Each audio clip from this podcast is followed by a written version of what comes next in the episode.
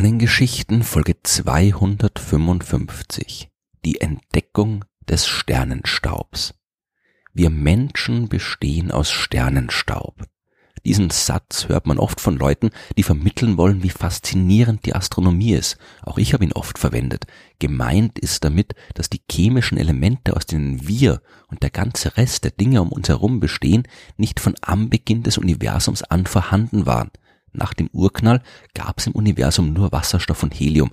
Alles andere musste erst danach in den heißen Zentren der ersten Sterne durch Kernfusion erzeugt werden. Und erst als diese Sterne ihr Leben beendet hatten, als ihnen der Brennstoff ausging, die Kernfusion zum Erliegen kam und sie in gewaltigen Explosionen zerstört worden sind, erst da wurden diese neu geschaffenen chemischen Elemente hinaus in den Kosmos geschleudert und erst dann konnten daraus Planeten wie die Erde entstehen oder Menschen wie wir. Wir bestehen also tatsächlich zu einem großen Teil aus dem, was sich früher im Inneren von Sternen befand. Wenn man aber ganz genau schaut, dann kann man auch noch echten Sternenstaub finden. In den 1960er Jahren haben Wissenschaftler Meteoriten untersucht. Eingeschlossen im Gestein aus dem Weltall haben sie die Edelgase Neon und Xenon gefunden. Das ist an sich noch nicht überraschend. Diese Elemente wurden so wie der Rest bei der Kernfusion im Inneren der Sterne erzeugt und finden sich deswegen auch überall in der Materie des Kosmos.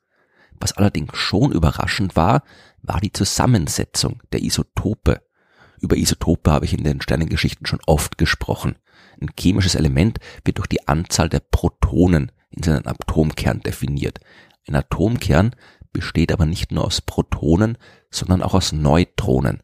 Die Anzahl der Neutronen kann aber für dasselbe chemische Element unterschiedlich sein.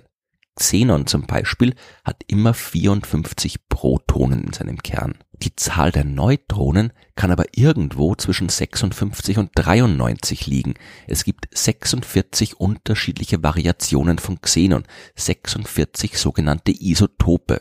Neun dieser Isotope sind stabil, das heißt ihre Atomkerne verändern sich nicht, sondern bleiben so, wie sie sind. Der Rest ist instabil. Diese Atome zerfallen. Das bedeutet, Protonen und Neutronen wandeln sich ineinander um und aus dem Xenon entstehen andere chemische Elemente.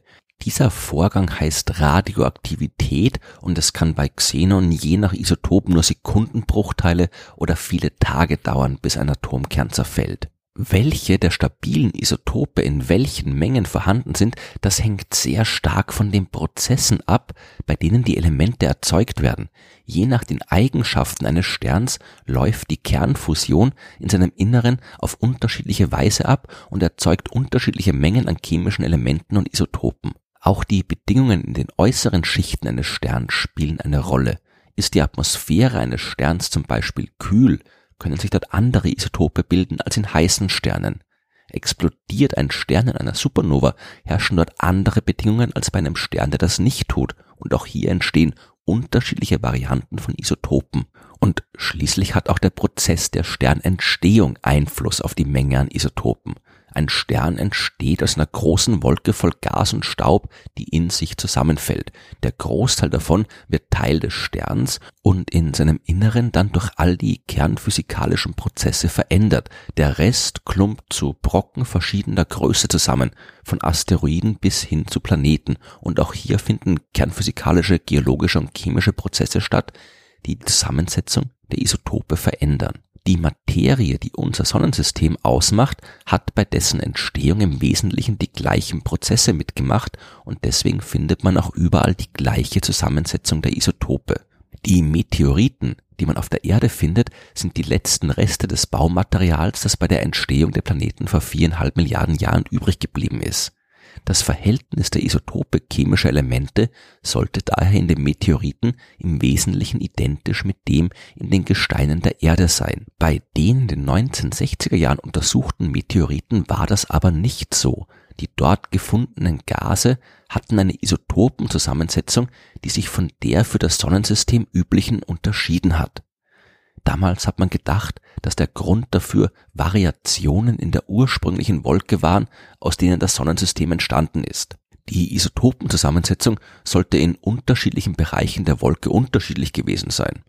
In den 1970er Jahren hat dann der amerikanische Astronom Donald Clayton allerdings eine andere Idee gehabt. Er war der Meinung, dass die seltsamen Gase Teil einer präsolaren Materie sind, eingeschlossen in präsolaren Mineralen. Die homogene Materie des ursprünglichen Nebels, die sollte angereichert sein durch winzige Körnchen aus Material, das von roten Riesensternen und Supernova-Explosionen ins All hinausgeschleudert worden ist. Material, das eingebettet in die Meteoriten all die chemischen und nuklearen Prozesse überlebt hat und heute immer noch als Fremdkörper erkennbar ist, als Staubkörnchen, die von fremden Sternen stammen, älter als das Sonnensystem, also echter Sternenstaub. Konkrete Beweise für diese Idee zu finden, das war allerdings schwierig. Die Gase Neon und Xenon hatte man untersucht, indem man die gesamten Meteoriten verdampft hat. Konkreter Sternenstaub ist da nicht übrig geblieben. Später haben Wissenschaftler dann aber andere Methoden gefunden. Sie haben die Meteoriten in Säure aufgelöst und die Reste untersucht, die diesem Säurebad äh, widerstanden haben. Das meiste des Gesteins, aus dem die Meteoriten bestanden, das ist dabei verschwunden. Aber im Rest hat man auch kohlenstoffhaltiges Material gefunden, in dem Gase eingeschlossen waren, die die gleiche Isotopenzusammensetzung gezeigt haben, wie man sie von der Beobachtung roter Riesensterne gekannt hat. Eine detaillierte Untersuchung dieses Trägermaterials der fremden Gase, die war allerdings immer noch nicht möglich. Die Untersuchungsmethoden sind aber immer besser und genauer geworden und im Jahr 1987 hat man Körnchen aus winzigen Diamanten und Siliziumkarbid isolieren können. Und jetzt war es möglich, diese Körnchen direkt zu untersuchen und die haben ebenfalls eine Isotopenzusammensetzung gezeigt, die sich von der des Sonnensystems unterschieden hat. Der Nachweis von echtem Sternenstaub, der war da also gelungen. Mittlerweile hat man eine ganze Menge dieser präsolaren Minerale entdeckt, wie der Sternenstaub in der Wissenschaft offiziell genannt wird. Neben Diamant und Siliziumkarbid sind das zum Beispiel Graphit, Titankarbid, Siliziumnitrit, Korund, Spinell oder Hibonit. Es ist immer noch schwierig, den Sternenstaub direkt zu untersuchen, aber wir lernen daraus viel über das, was vor langer Zeit im Universum passiert ist, lange bevor das Sonnensystem entstanden ist. In manchen Körnchen finden wir zum Beispiel das Isotop Calcium 44. Normalerweise macht dieses Isotop zwei Prozent der Calciumatome aus. In manchen präsolaren Körnern ist die Menge aber deutlich höher. Calcium 44 kann aus dem radioaktiven Zerfall des Titanisotops Titan 44 entstehen. Dieses Element hat eine Halbwertszeit von 63 Jahren. Nach 63 Jahren ist also die Hälfte einer bestimmten Menge Titan 44 äh, durch die Radioaktivität zerfallen. Nach 63 Jahren die Hälfte dieser Hälfte, nach weiteren 63 Jahren die Hälfte dieser Hälfte dieser Hälfte und so weiter. Im Vergleich zum Alter des Sonnensystems sind die 63 Jahre so kurz, dass man mit guter Gewissheit davon ausgehen kann, dass von all den Isotopen dieses Atoms, die bei der Entstehung des Sonnensystems vorhanden waren, heute kein einziges mehr vorhanden ist. Und es entsteht auch nicht so einfach wieder neu. Dazu braucht es zum Beispiel eine Supernova-Explosion. In der Endphase eines Sternenlebens kann ein ausreichend großer Stern durch Kernfusion Silizium erzeugen. Das Siliziumisotop Silizium 28 kann dann ein paar Kerne von Heliumatomen einfangen und so zu Titan 44 werden. Das klappt aber nur, unter den speziellen Bedingungen, die vor bzw. während einer Supernova-Explosion herrschen. Das Calcium 44, das wir heute noch in den Sternenstaubkörnchen finden, das kann also nicht in unserem Sonnensystem entstanden sein, sondern muss der letzte stabile Rest der Kette an kernphysikalischen Umwandlungen sein, die irgendwann mit Silizium im Inneren eines viel, viel älteren, fremden und weit entfernten Sterns begonnen hat eines Sterns, der heute nicht mehr vorhanden ist, weil er in einer Supernova-Explosion explodiert ist.